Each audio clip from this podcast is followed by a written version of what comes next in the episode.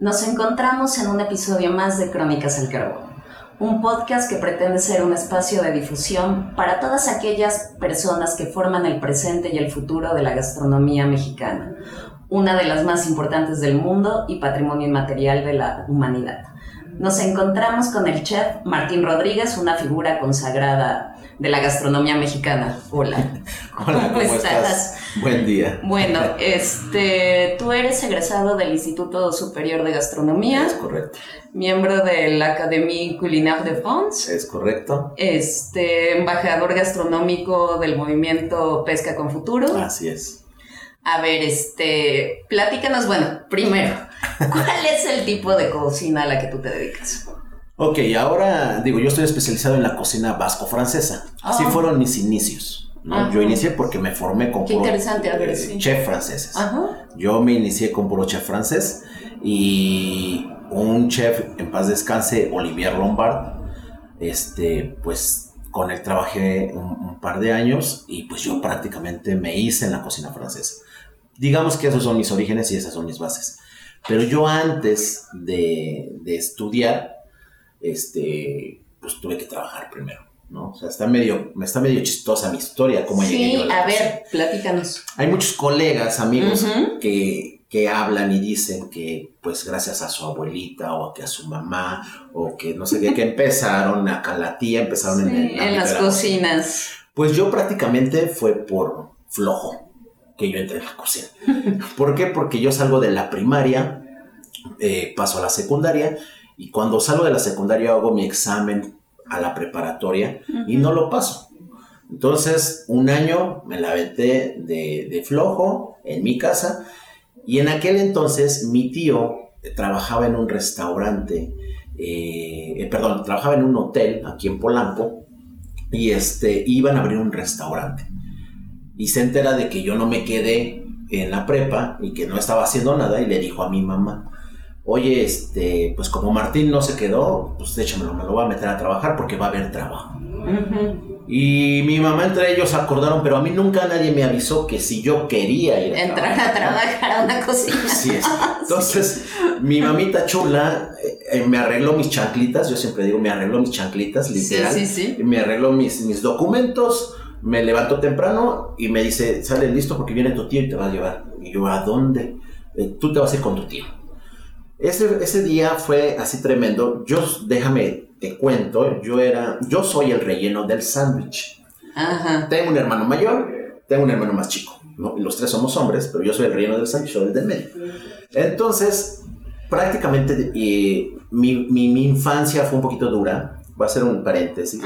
¿Por qué? Porque mi mamá quedó viuda cuando yo tenía cuatro años y quedó embarazada de mi hermano más chico. A los cinco meses de que falleció mi papá, nace mi hermano, ¿no? Entonces ella hizo de todo. Lavó, planchó, vendió dulces, quesadillas, tamales, hizo de todo para sacarnos adelante a los tres. Entonces yo ya no quería, eh, yo prácticamente yo no estrenaba ropa. Lo que dejaba mi hermano el mayor pasaba para mí. Obviamente yo no le podía pasar a mi hermano el más chico porque yo le llevo cuatro años, entonces pues sí estaba así medio complicado.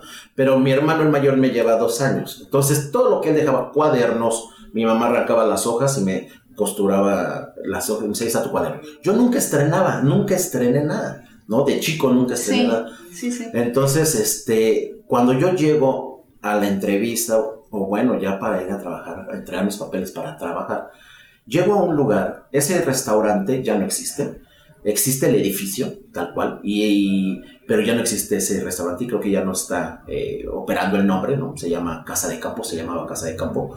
Ese lugar estaba en Calderón de la Barca y Presidente Mazarik, en Polanco. Pero las oficinas estaban, eran las oficinas de los hoteles Ritz Acapulco. También, ya, ¿no? Desaparecido Acapulco. Perdón, este lugar francés, el primero. en el- No, no, era un, sí, era un restaurante francés, Ajá. ¿no? Y ahí es donde yo entro a trabajar por primera vez que mi tío me lleva. Pero cuando yo llego ahí a la recepción de ese lugar, ¿no? Eh, hay una salita donde había unos sillones como de piel, de esos de los de te sentas y te hundes, ¿no? Así era ese sillón. Y haz de cuenta que me dice la chica, eh, oye, ¿tú vienes para el puesto de steward? Yo, en mi vida... ¿Qué es eso? Exacto. Yo no sabía que era Stuart. Y le dije, no. me dice, sí, tú vienes para el puesto de Stuart. Dame tus documentos. Y ella empezó a llenar mi solicitud todo. Y me dice, ten. Y me da una filipina, me da un pantalón y me da un par de... Me dice, ¿de qué número calzas?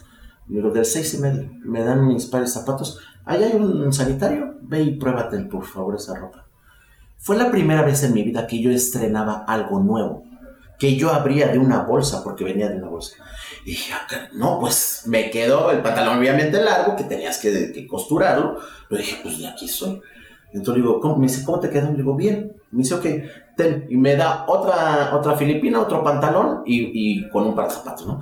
Y dije, pues de aquí soy, ¿no? Ya me dieron ropa. ¿Quién te va a dar ropa en tu trabajo? Sí, sí. Entonces, resulta que pues ya firmo y me dice, ¿sabes dónde está el restaurante? No. Me dice, ahorita va a salir de una junta el chef. Cuando salga te vas con él. Y ya para que se... Ah, sí, está. Ahí lo estaba yo esperando. Sale el chef. Eh, le dice ella, mira, él es Martín, él viene para el puesto de Stuart. Y yo seguía así, de Stuart. Yo me imaginaba una oficina con una puerta y una placa que dijera Martín Rodríguez Stuart. ¿no? Le dije, ah, fuerte, pero yo no sabía que era el Stuart. Nadie me dijo qué hacía un Stuart. Entonces, llego, eh, me dice el chef, ahorita nos vamos. Sí, como no. En aquel entonces estoy hablando del año de 1992. En aquel entonces del 92, el carro de moda, ¿no? Eh, el último, o sea, el, carro lujoso era una Golf. Era una Golf. Y el chef tenía una Golf roja con asientos de piel y quemacocos. Yo dije, no invento. Quiero ser chef. Yo quiero ser chef. Eso fue. Y aparte, ese chef tenía 20 años. Venía llegando de Francia. Egresado de Francia, de las escuelas de Francia y todo. Y dije, tiene, y me dice, ahorita nos vamos. Estoy esperando a mi novia. Cuando veo a la novia del chef, una mujer entaconada, eh, güera, de ojos azules. Yo hasta la fecha no supe si era romana, rosa, no sé de dónde, pero era por aquellos rumbos. Guapísima y dije, este hombre tiene 20 años. Tiene un carro del año. Y tiene una mujer sota así. Yo quiero ser chef. Y yo tengo 16 años. Yo quiero eso, ¿no? Entonces dije, de ahí soy. Pero cuando llego al restaurante, me llegamos al restaurante, los meseros empiezan a sacar todos los platos, cubiertos, todo, la cristalería, de las cajas y me las empiezan a pasar para que yo las meta a la lavalosa. Pues se estaban juntando las cajas y se estaban juntando los trastes y llegan y me dicen, ¿a qué horas vas a lavar? ¿No? Para meterlo a la máquina de lavar. Digo, no, pues yo no, no voy a lavar. ¿Por qué? No, a mí no me contrataron para lavar. Entonces, ¿para qué te contrataron? Ah, yo soy Stuart. Ah, bueno. Sonaba elegante, ¿no? Dije, sí, sí, Como un Stuart va a estar lavando trastes. Sí, sí, sí, suena, sí. Sorry, ¿no? Sí, sí. Pues empezaron a juntar. Ya estaban haciendo pruebas de menú y todo este tema. Y los cocineros empezaron a aventar su cochambre. Y yo así, ya tenía en el piso, tenía ollas, todo así. Y yo, se acerca mi tío y me dice, ¿qué esperas para lavar? Yo, no. A mí no me... ¿Cómo que no te contrataron para esto? No ¿por qué te contrataron? Digo, pues a mí me dijeron que yo iba a hacer esto. ¿Y qué crees que hace? Les de, ¡ah! Pero ¿qué crees que pasó? Fue tanto mi orgullo que yo no quise entregar el pantalón y la camisola y esos zapatos que me habían dado. Pero dije, tengo que aguantar, porque es, si, los, si renuncio, tengo que entregar esta ropa. Y es la primera vez que...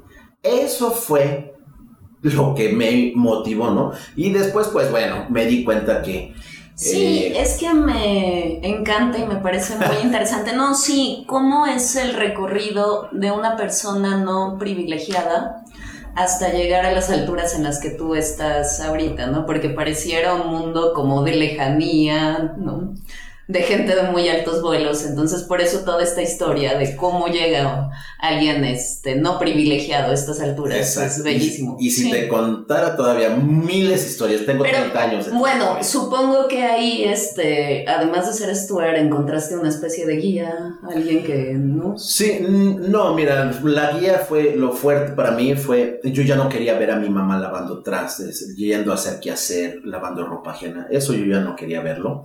Entonces, eh, para mí era muy frustrante, ¿no? Yo viví momentos muy fuertes Yo recuerdo mucho, hay mucha gente, vecinos, mi mamá acaba de cumplir un año que falleció, ¿no? Sus últimos seis años de vida, yo la tuve conmigo en Cancún, yo la cuidé, literal, yo la bañaba, le daba de comer, le daba sus medicamentos, la cambiaba, todo, todo lo hacía por mi madre, ¿no? Hoy estoy muy tranquilo, estoy muy en paz, sí me duele, ¿no? Pues mi mamá falleció, pero estoy muy en paz porque todo lo que estuvo en mi alcance y a mis posibilidades lo hice por ella en los últimos seis años de vida y se lo di a ella. Porque ella hizo todo por mí, ¿no? Entonces, eh, yo lo que me impulsó fue ya no quererla ver trabajando, ¿no? Y, hubo muchos vecinos que también, ojalá algún día lleguen a escuchar esto, me, le ayudaron mucho a mi mamá, le ayudaron mucho a mi mamá, pero una escena una vez en una Navidad, no recuerdo si fue Navidad o Año Nuevo, nosotros íbamos, mi mamá nada más cobraba una pensión, ¿no? Eh, quedó pensionada cuando falleció mi papá y mi mamá esa vez nada más íbamos a comer eh, un bolillo y con frijoles y ya. No recuerdo si era Navidad o Año Nuevo, pero recuerdo muy bien que alguien llegó a la puerta y tocó y le regaló a mi mamá un pavo. Para mi mamá se le iluminaron los ojos y dijo, él nos dijo a mí a mi hermano mayor, váyanse por más bolillos y tráiganse un refresco, ¿no? Porque ahora sí vamos a cenar. Cuando regresamos veo que a mi mamá estaba en el fregadero con un cuchillo quitándole cosas verdes de ese pavo. Le regalaron un pavo podrido a mi mamá. Y, le estaba, y yo le decía a mi mamá, es que eso no, no lo podemos comer, ya está verde y olía mal. Y mi mamá llorando me decía, no, sí lo vamos a, lo vamos a avisar. Entonces esas cosas a mí me marcaron y dije, yo no quiero volver a ver a mi madre sufrir en este tema, ¿no? Yo ya no quiero volver a... No yo, no quiero pasar yo eso. No, no era por mí, era por ella. Literal era por ella.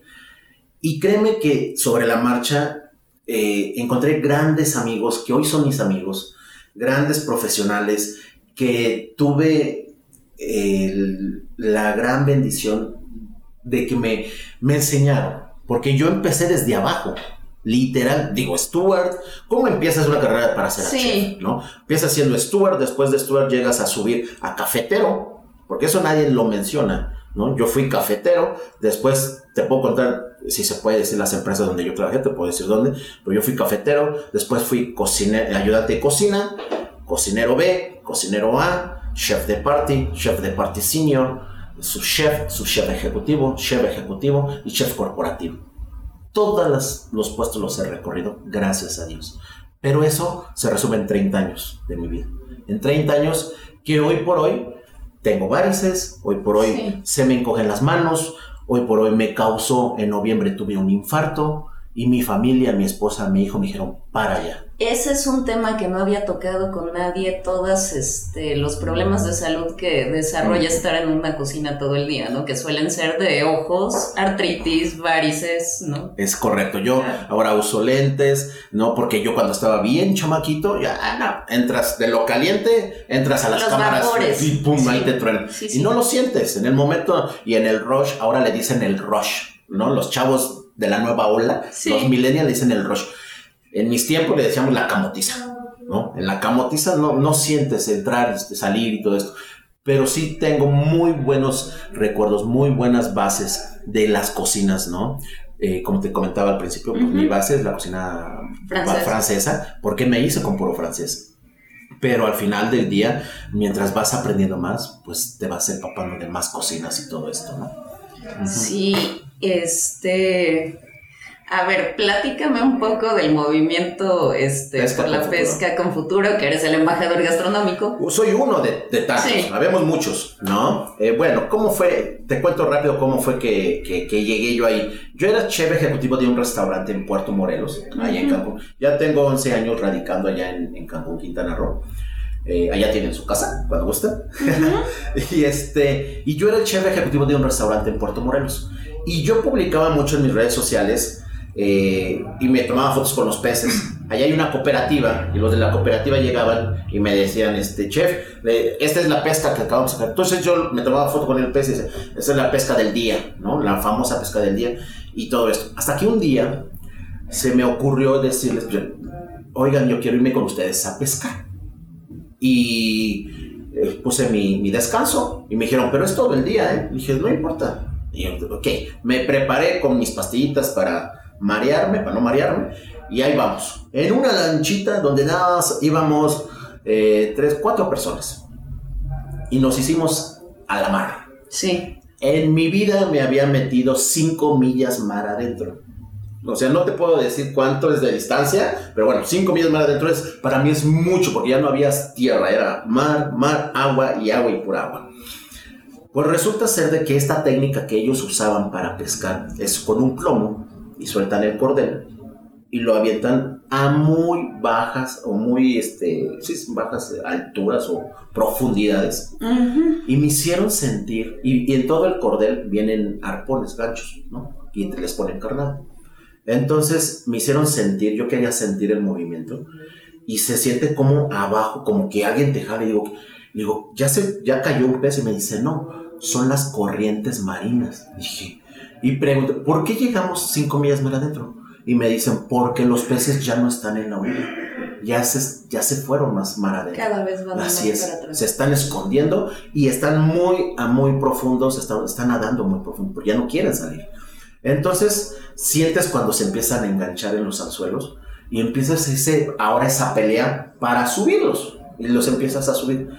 Ahí fue donde me di cuenta que ni era responsable ni sustentable ese tipo de pesca y que el único que podía ganar ahí era el, productor local, pero no el local, no el pescador, porque el pescador tiene que pagar eh, a la cooperativa. Digamos algún tipo de intermediario como esto. Exacto, a la cooperativa por la renta de la lancha, por la, el diésel, por el permiso, ¿se me explico? Y el, el poco pescado que ellos llegan a sacar son detalles muy pequeñas. Cuando empezaron a sacar esto, los animales venían desorbitados, ya los ojos de fuera, desovados, por el, por el hocico ya venían todos sus intestinos, y detalles muy pequeñas, que era un animal que ya no lo podías regresar al mar, desengancharlo y regresar, porque ya venía literalmente muerto. Entonces, por la compresión del mar. Entonces, ese pescado ni es para el consumo humano, o sea, es muy pequeño. Entonces yo me dije, ¿y yo compro de eso? Entonces la cooperativa lo que hace cuando sacan de esos peces, la cooperativa pues te lo vende a, la gente de, la zona, se los vende a 10 pesos el kilo porque es un pescado que no le vas a obtener la mayor eh, ganancia en su carne. ¿Sí me explico todo sí, Sí, sí. Fue como me puse a investigar si había algo y encontré pesca con futuro. Y entonces me comuniqué con ellos, digo, oye, yo soy ese, y en ese movimiento. Hoy por hoy, ¿qué es lo que hacemos en Pesca con Futuro? Cuidamos y respetamos las vedas eso es algo importantísimo. Cuidamos y respetamos las vedas de todos nuestros mares aquí, ¿no? Sea Pacífico, Atlántico y el Mar de Cortés, todo eso. Cuidamos eso, es importante. Consumimos la pesca local que está regulada realmente, ¿no? Que sí están pagando a los, a los proveedores, a los que, empresarios que le están metiendo lana y todo eso. Hoy se hace maricultura. ¿Qué quiere decir esto? En el, en el, allá en Baja California hay unos eh, eh, como granjas en el mar y los están ahí, de ahí está saliendo ese pez. ¿Qué es esto de pesca con futuro? Es que tus hijos, tus nietos, tus bisnietos puedan probar un guachinango. Sí. O sea, eso es lo que hace pesca con futuro, ¿no? Y conocer especies porque todos, mira, perdón. Guachinangos. No, deja el guachinango de fuera. Mojarras. No, todos salmón. Ah, sí, sí, sí, sí. sí. Hello, perdón, el salmón está ya súper tóxico. Súper tóxico. Sí, grandes cantidades de mercurio. Es correcto.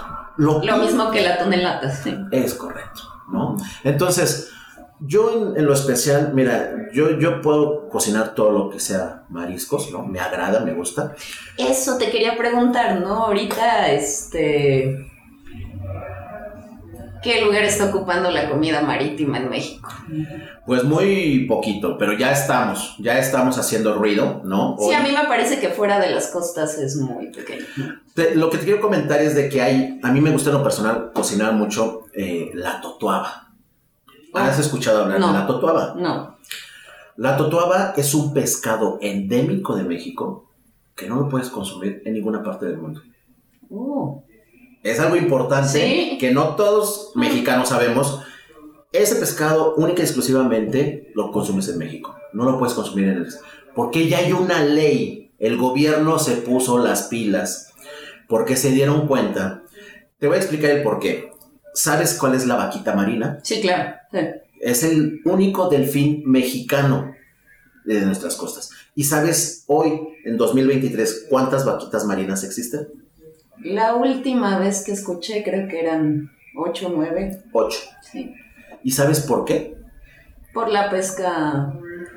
Sí, por la pesca, mala pesca que Mala hay. pesca. Pero te voy a decir qué es lo que pasa. La vaquita marina está nadando y yo no sé por qué rayos las totuabas, los cardúmenes de totuaba, nadan junto con la vaquita marina.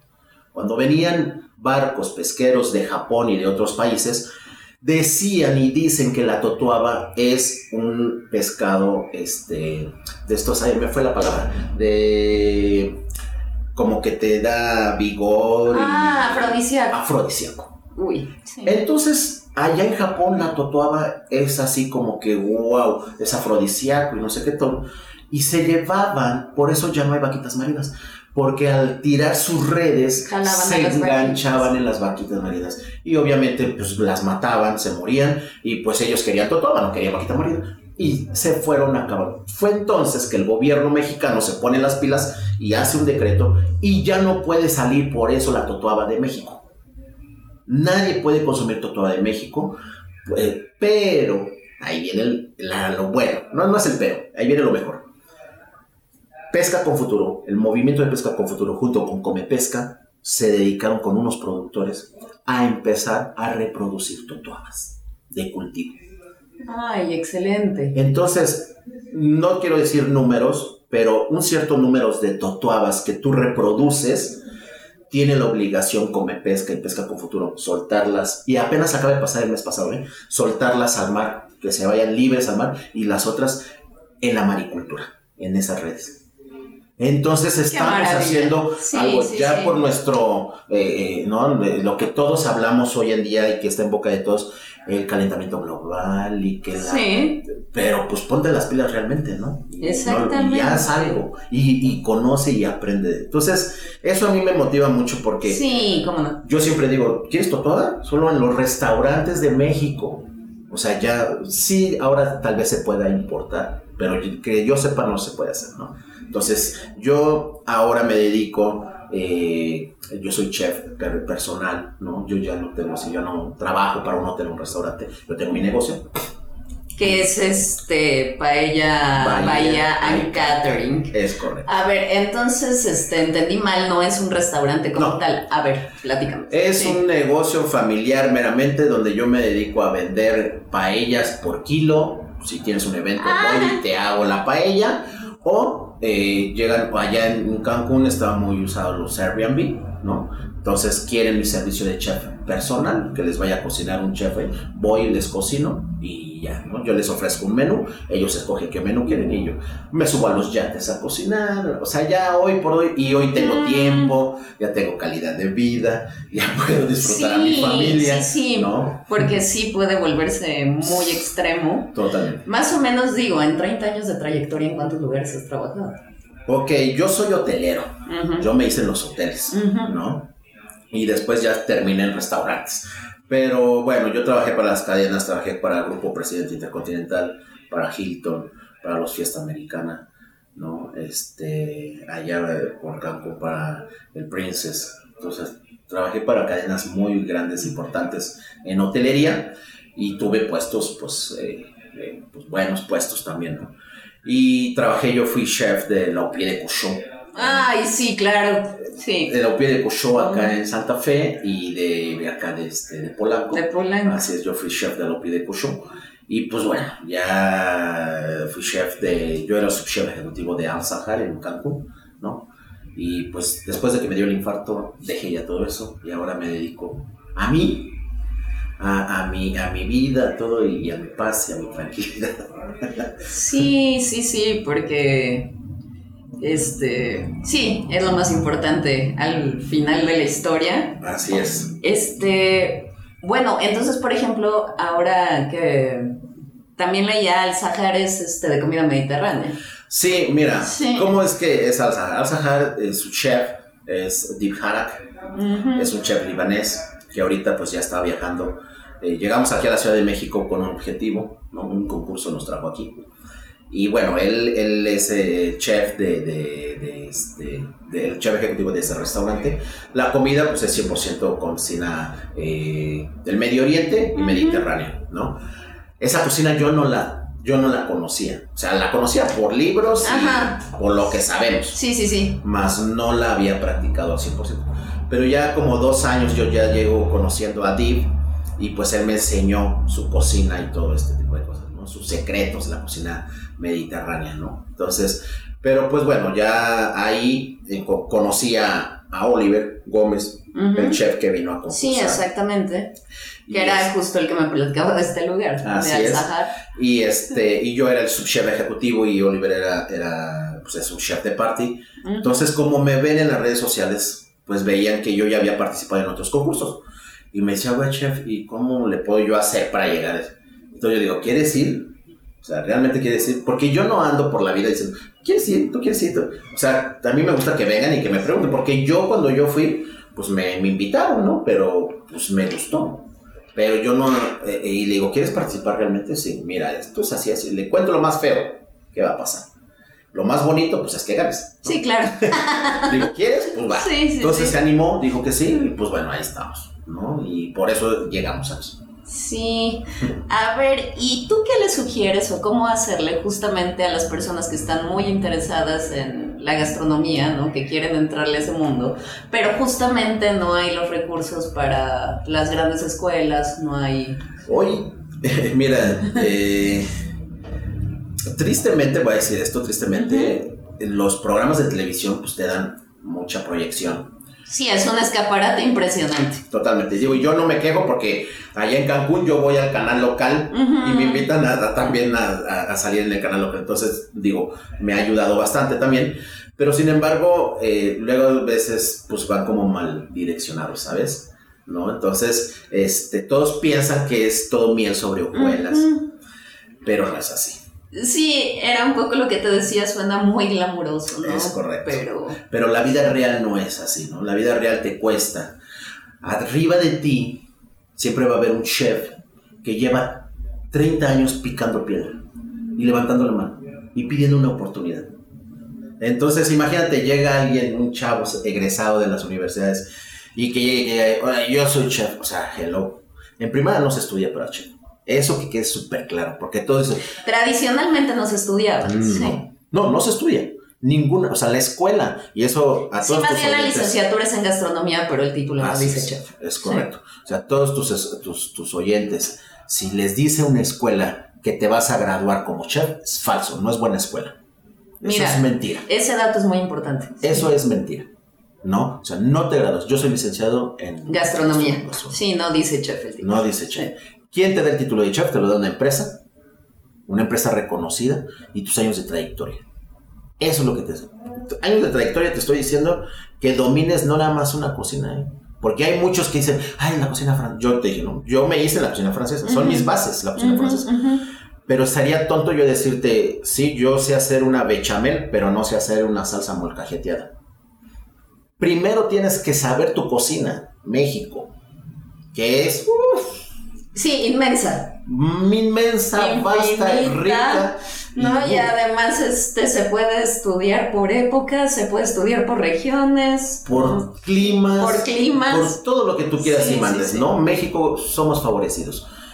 Pero los nuevos chicos que salen de las universidades se sienten que, no, yo no voy a hablar de nombres de esas universidades, pero ya dicen de que yo vengo de tal, yo vengo de su... A ver, hello, primero sé hacer bien un arroz rojo.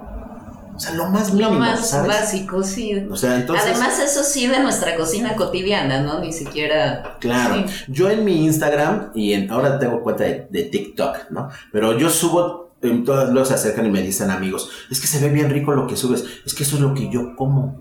Estoy en la cocina de mi casa, estoy Preparando grabando, preparando y yo lo subo y todos. Luego agarro a mi esposa y le digo, grábame, ¿no? Y entonces ella me está grabando y así es como yo subo, ¿no?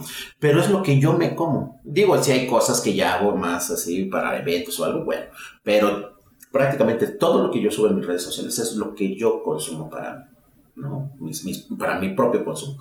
Pero sí, yo que les diría a los chavos, pues que le echen ganas, es muy bonita esta carrera, muy bonito este oficio, gracias a este oficio. Para mí es un oficio, no es una carrera, ¿no? Para mí es un oficio, gracias a este oficio de ser cocinero, porque yo no, me, digo, está padre que te diga el chef, se siente muy bonito, alimentan tu ego, pero yo soy cocinero. Yo soy cocinero, yo hoy por hoy me divierto en las cocinas, yo siempre he dicho que soy yo, por mis 30 años de carrera, soy un irreverente en las cocinas y ando brincando, ando cantando. Además hay una especie, sí, como de viaje de madurez para terminar disfrutando las cosas. Así es. Sí, ya, ya hoy ya es diferente. Ya no, ya, sí me llego a estresar, pero ya, es, ya ahora lo controlo, ¿sabes? Antes yo veía que pasaba el show y, y te tiemblan las manos, ¿no? Pero ya tantas cortadas, tantas quemadas, tantas regañadas y regañadas, desveladas, ya, ya eso ya como que ya lo superaste y ya te da risa ahora, ¿no? Y te acuerdas, ¿no? Te acuerdas. Y a ver, ¿qué platillos te gusta a ti? Así de gustar, de que digas, esto es lo que disfruto mucho cocinar. ¿Cocinar o comer? A ver, si quieres las dos cosas, porque eso también es interesante, sí. A mí me matas con picadillo. Carne de res con verduritas. Con eso me matas. Pero, a ver, bueno, hay varios, ¿no? El picadillo con pasitas. Que es no, no, no, ese es como para el pavo, ¿no? El relleno de pavo. No, no. Yo a sus verduras, zanahoria, cebollita, calabaza, un buen caldillo de jitomate. Le pones la carne de res, ¿no? Y con eso, y soy, estoy en el cielo mi esposa sabe muy bien. Si yo pudiera comer picadillo todo el tiempo, todo el tiempo, sería feliz. Que eso también es importante, regresar a ser consciente del disfrute de nuestra comida del diario, ¿no? Sí, entonces yo sí. ¿Qué es lo que me gusta? Hoy por hoy lo que me gusta mucho hacer son paellas, ¿no? O sea, es tan, para mí es tan fácil. Yo tengo amigas, tengo una amiga que ganó el Masterchef en España, Eva Millán que ahorita justo está en España, pero estaba allá en Playa del Carmen, muy amiga mía, Eva Millán, y este, y me dice, Martín siempre me regañaba, eso no son unas, le digo, amiga, que los dioses de, de, este, de Valencia me perdonen, pero sé que no es una paella como la hacen en tu país. Pero nosotros los mexicanos nos gusta el arroz con carne y con todo esto que le ponemos no te Sí, yo no sé si es este también mi paladar. Yo con mi paella en Valencia me gusta mucho más la que comí en México. Eh, es que no hay punto de comparación. Sí, sí, Es como si tú estás aquí en México y aquí en México consumes eh, un mole, un buen mole, ¿no? Te vas a Puebla, te vas a Oaxaca y un buen mole y te vas a Argentina y vas a otro país y a ver el mole y dices no. O las tortillas, nada más.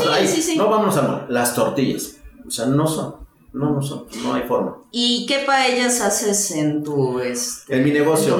Bueno, hago mixta, hago vegetariana, hago de mariscos, hago arroz negro. Sí, es que ahora además es un, más o menos un imperativo tener siempre una opción vegetariana, ¿verdad? Así es. Sí, ya hoy, ya como hay mucha gente fitness y todo eso. Sí, exacto, sí, es como, se tiene que tener una opción vegetariana o vegana, ¿no? Es correcto. Eh, pero mira, al final, pues es alimento, ¿no?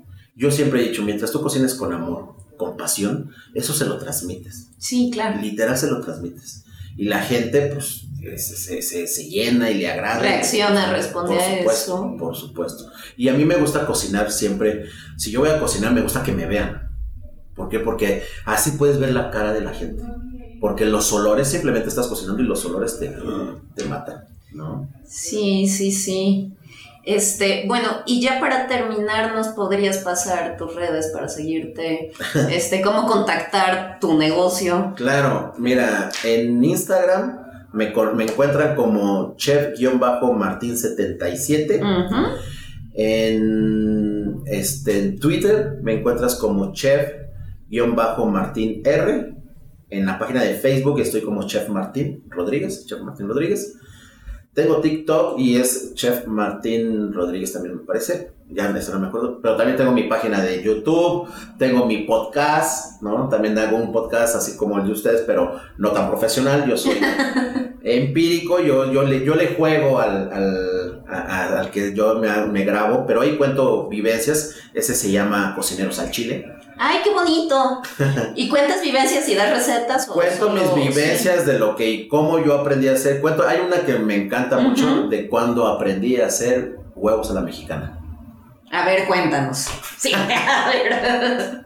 Esa me encanta porque yo era ayudante de cocina en el te digo, porque me está este, llamando mucho la, atención, cómo aprecias este, la comida cotidiana, ¿no? Ese, es, ese, ese, ese capítulo de mi podcast en Cocineros al Chile, ahí lo encuentran en Spotify. Este, ese me encanta ese capítulo y me da moría de risa porque me acordé cuando yo empecé a hacer huevos a la mexicana. Yo era ayudante de cocina de banquetes del Hotel Presidente de Ciudad de México, ahí en Polanco. Y yo era mucho de que como era ayudante de cocina de banquetes, ya cuando iba a salir un banquete, yo cargaba los carritos con la comida que ya se había preparado, ¿no? Que a lo mejor llevaba los huevos, la cebolla, el jitomate, chile, todo eso. Pero nunca el chef me ponía a hacerlos porque siempre le dicen los huevos a la minuta. O sea, entra el grupo que contrató el evento y le tiene su buffet y había una estación donde hay un cocinero y te formas, ah, me puedes hacer unos revueltos, me puedes hacer unos, estrella, unos estrellados, un omelette, ¿no? Entonces te pedían y pues tú ya, el cocinero se hace. Pero yo me encargaba, a mí me llevaban a empezar a montar todo el servicio, a poner que la fruta, que los shaffers con frijolitos, todo eso, ¿no? Los chilaquiles, así me... Pero nunca me ponían a cocinar porque pues era ayudante de cocina. La ayudante de cocina nomás pica y lleva las cosas pero no puede estar cocinando. Pero pues que me antora el chef y que me dice, espérame aquí tantito, ahorita regreso. Y yo, sí, está bien. Y ahí me quedé y dije, a ver, ya tengo, porque mi obligación era que el cocinero que estuviera en esa estación tuviera todo, que no se moviera. Su bote de basura, su aceite, su mantequilla, todas sus guarniciones picaditas y sus huevitos, sus trastes, su tenedor donde iba a batir, todo lo tuviera listo, ¿no? Total de que me quedo ahí y empieza a entrar la gente al salón. Y yo, no, pues yo tranquilo, pues, así como que, ¿qué show? Sí. Y, este, y se empieza a parar la gente y empiezan a agarrar fruta y todo. Y pues ya está, te ven ahí parado y, me empezaron a pedir. Y lo primero que me pidieron fueron unos huevos a la mexicana. Y yo así, ¿me puedes hacer? Recuerdo bien, fue una señorita que se acercó. ¿Me puedes hacer unos huevos a la mexicana, por favor? Este, sí, permítame. Y fíjate mi respuesta. Dije, permítame tantito yo no soy el que los hace, pero ahorita viene la persona que los hace. Ah, sí, está bien. Y se empezó a platicar con la persona con la que venía y se hizo la cola. Y pues ya tenía cola se iba. porque yo no había estado haciendo los huevos. Entonces el capitán... Iba creciendo el problema. Sí, sí, sí, y porque todos querían huevos. Sí. Y entonces el capitán llega y me dice, ¿qué pasa? ¿Por qué no, no cocinas? ¿Qué te pidieron? Le digo, no, es que yo no voy a estar aquí. Ahorita van a traer que se va... No, ponte lo que te pidió la primera persona, unos huevos a la mexicana. ¿Y qué esperas para hacerlos? Que no sé hacerlos. Me dice, pone sartén en la parrilla, era una parrillita de gas. Pone sartén ahí en la parrilla, sí está bien. Y así me lo dijo literal. Este, me dijo, chile, aceite, pones aceite a calentar y me dijo, cebolla, chile, jitomate. Después le bates el huevo, se los echas, lo mueves y ya, eh, lo sirves. Ese es un huevo a la mexicana. Y le dije, ¿cómo? Y me dijo, cebolla, chile, jitomate. Así me dijo, cebolla, chile, jitomate. Pues en la cabeza yo estaba, cebolla, chile, jitomate. cebolla, chile, jitomate. Para que no se me fuera a olvidar, ¿sabes? Cebolla, chile, jitomate. Y dije, me dice, pero tiene que estar bien caliente tu sartén para que no se pegue, porque si no va a ser tremendo. Sí, está bien, sí, apúrate, sí, está bien. Y dije, bueno, ya los huevos a la mexicana ya me van a salir. Pongo el sartén, le pongo aceite, yo espero que se esté ahí. Eh, tenemos una frase en la cocina que dice: se ponga bien cachondo el, sartén. Y ya de cuenta que dije: cebolla, chile, jitomate. Cebolla, chile. Le aviento la cebolla. Y, me dice: pero, ah, pero me dijo el capitán, me dijo así: pero tienes que hacerlo rápido para que no se queme la cebolla, no se queme el chile y que no. Si usted ve, cebolla, chile y tomate, cebolla, chile. Ya está, tenía así, cebolla, chile y tomate. Le aviento la cebolla, dije, ay, chile, chile, le he hecho chile. No, no, no, no, no, no. Eso fue una tosedera. Tuvieron que sacar a todo el grupo del salón. No se podía respirar allá adentro. Prendieron el clima, las extracciones subió el gerente del hotel porque todas se quejaron y todo porque no sabía cómo hacer, o sea, temperar el aceite, ¿no? Y ni modo, me dejaron ahí, me dijeron, si sale mal el evento, tú lo vas a pagar, te lo vamos a descontar. Y yo, no, yo sé, ahí aprendí a hacer mis huevos a la mexicana, ahí aprendí a hacer huevos fritos, todos los huevos allá. Las variedades de huevo. ¿no? Pero solo así fue como me aventaron al ruedo y solo así fue como aprendí.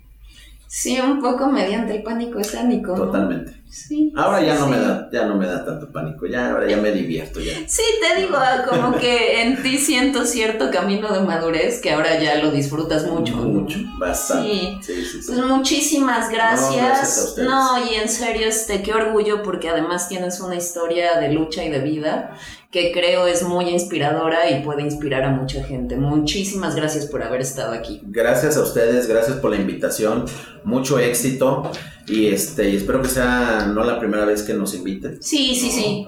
Y este y cuando gusten, allá en Quintana Roo está su casa. Muchas gracias. Muchas gracias a ustedes. Gracias. Muchas gracias por habernos acompañado en un episodio más. Hasta la próxima.